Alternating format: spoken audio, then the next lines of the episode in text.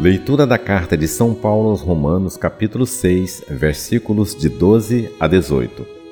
Irmãos, que o pecado não reine mais em vosso corpo mortal, levando-vos a obedecer às suas paixões. Não ofereçais mais vossos membros ao pecado como armas de iniquidade. Pelo contrário, oferecei-vos a Deus como pessoas vivas, isto é, como pessoas que passaram da morte à vida, e ponde vossos membros ao serviço de Deus como armas de justiça. De fato, o pecado não vos dominará, visto que não estáis sob o regime da lei, mas sob o regime da graça.